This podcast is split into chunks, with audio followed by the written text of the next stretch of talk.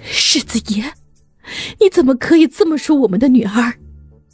菲菲她只是年少不知事，说话不够严谨，得罪了顾家小姐。世子爷，你怎么可以这样说我的女儿，还动手打她？左菲菲也是第一次见爹爹如此，吓得立马哭出了声来，哭得吴莫心都要化了。大小姐也是个不稳重的，见妹妹这般说话，竟然不晓得阻止。是故意纵容，让我的菲菲去辱骂顾家小姐的吗？不知道为自己妹妹着想，反而处处帮着外人。世子爷，你可真是养了个白眼狼出来！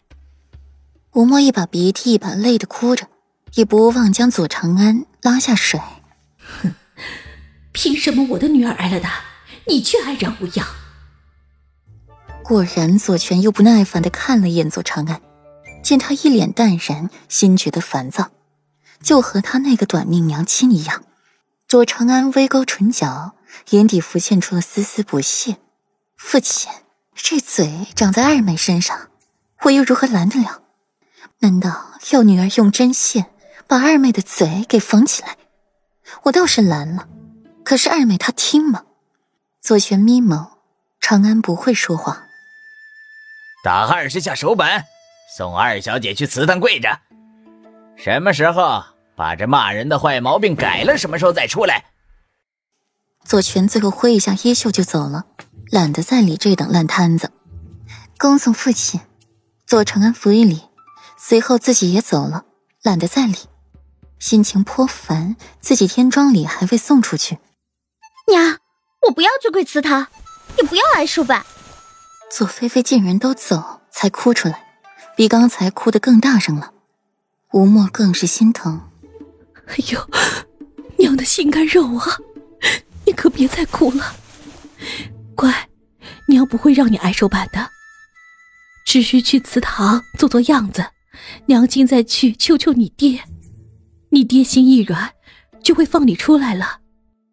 吴莫把左菲菲带回了院子，给她的脸疗伤，刚上完药，来执行惩罚的嬷嬷。便来了，左菲菲在一边又气又怒，站起来夺过了戒尺，就打在自己的贴身丫鬟上，重重的打着，二十个，一个不多，一个不少。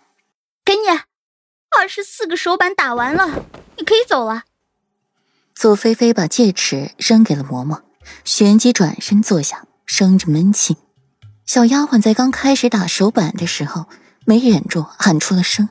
注意到吴墨冰冷的眼神，单手捂着嘴，强忍着痛，不时的发出闷哼，泪珠子掉线似的流着。二十个手板打完之后，小丫鬟的手红肿不堪，火辣辣的，还隐约渗着血迹。哭什么哭？能替本小姐挨罚是你的福气，还不给本小姐滚出去！左菲菲心烦意乱，听到小丫鬟的哭声，更是烦躁了。吼了她一句，才没哭了。而那位嬷嬷，也在左菲菲吼小丫鬟那时，被吴墨笑着迎了出去。菲菲，顾家小姐怎么会赶你走？是不是你送的吉里斯不合四小姐的心意？吴墨听了左长安的话，心里很是想不通。左菲菲的眼里浮现出了一丝心虚，又随即硬起了嘴巴。我怎么知道顾四怎么想的？他不识好歹呗。送他那么珍贵的吉利丝，不要，故作清高。吴莫也是叹口气，那你也不该辱骂了顾阮才是。他如今正得裴世子爱护，若是顾阮在裴世子耳边吹的耳旁风，那菲菲……娘，我不想去祠堂。左菲菲一直在屋里赖着，就是不跟外面的嬷嬷走。吴莫也是心疼，却还耐着性子。安抚左菲菲，让她乖乖的。左菲菲垂下了脑袋，跟打了霜似的出门，跟着嬷嬷去祠堂跪着，心里不断咒骂顾然。如果不是他，自己才不会被爹爹罚跪祠堂，都怪顾然那个害人精。左菲菲带着怨念去了祠堂，而名字里与她同有一个“妃”字的顾飞，此刻在临水的船房上，欢乐的紧。顾廖小姐今日可是忙得紧，能把你邀请出来，沈央可是受宠若惊，受宠若惊呢。沈央穿着一身碧绿的纱衣，朝顾飞走过来，拉着他的手，说话好不轻声：“岂止啊，沈三小姐不止邀了我出来，还把我家大姐姐和二姐姐都给邀了出来。”顾飞说话有些酸，可惜没把你四姐姐给邀出来。可是可惜了呢。沈央无缘见到传说中东巡的第一美人。